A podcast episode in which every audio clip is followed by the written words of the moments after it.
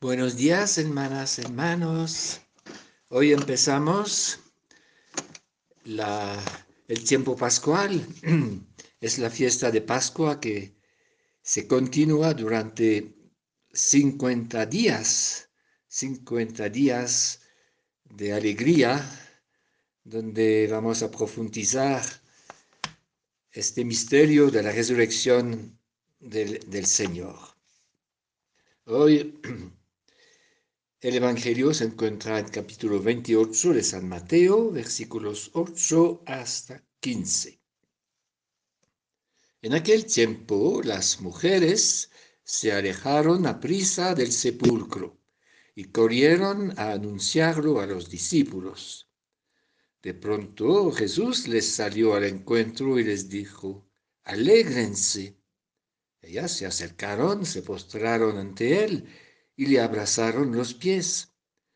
Jesús les dijo, no tengan miedo, avisen a mis hermanos que vayan a Galilea, y ahí me verán. Mientras las mujeres iban de camino, algunos guardias fueron a la ciudad y comunicaron a los sumos sacerdotes todo lo ocurrido. Ellos, reunidos con los ancianos, llegaron a un acuerdo y dieron a los soldados una fuerte suma de dinero con esta consigna. Digan, sus discípulos vinieron durante la noche y robaron su cuerpo mientras dormíamos. Y si esto llega a oídos del gobernador, nosotros lo convenceremos y a ustedes los sacaremos de apuros. Ellos tomaron el dinero y obraron conforme a las instrucciones y esta versión se ha ido difundiendo entre los judíos hasta el día de hoy.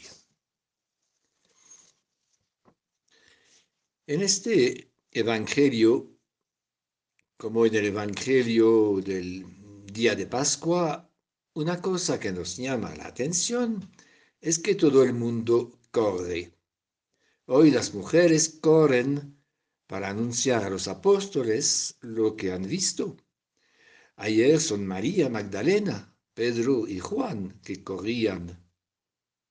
Los relatos de Pascua nos dan la impresión de prisa, de apresuramiento, de, apresuramiento, de diligencia, de fervor.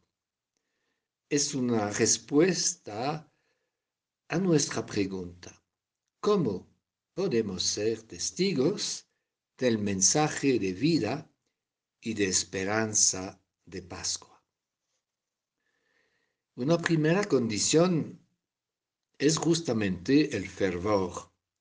El discípulo, la discípula, tiene que actuar con entusiasmo.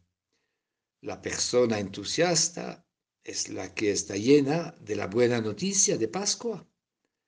El discípulo de Jesús, en particular un discípulo de San Benito, vive su fe y su misión sin tibieza, de una manera vigorosa, decidida.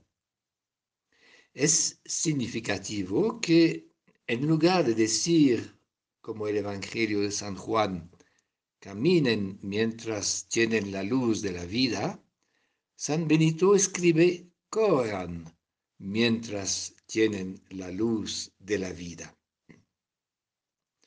Eso no quiere decir agitarse, sino más bien no arrastrar los pies.